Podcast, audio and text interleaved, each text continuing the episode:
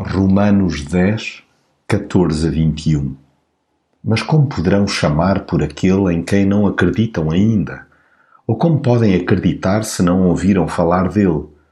Ou como hão de ouvir se não há quem lhes anuncie a boa nova do Evangelho? E como irá alguém pregar-lhes se não for enviado?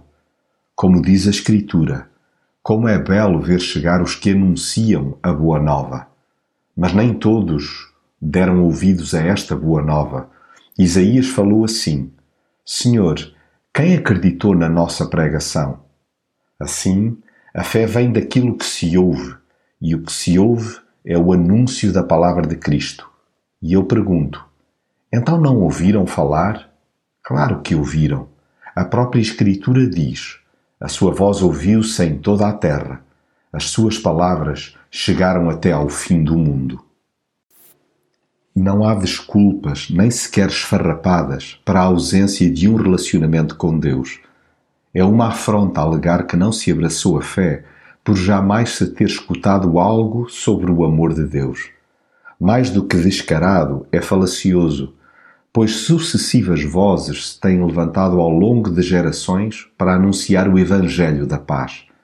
Vidas que não se cansaram de trazer alegres novas de boas coisas espalhando pelos quatro cantos do mundo a mensagem de esperança. Nem tolerável é avançar com o argumento de que são poucos os que têm querido, já que não há nada de novo na repetitiva rebeldia humana.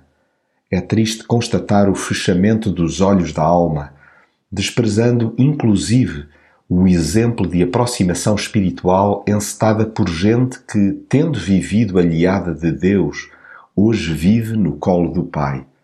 Aliás, o seu aviso já tem largos séculos. Fui achado pelos que não me buscavam.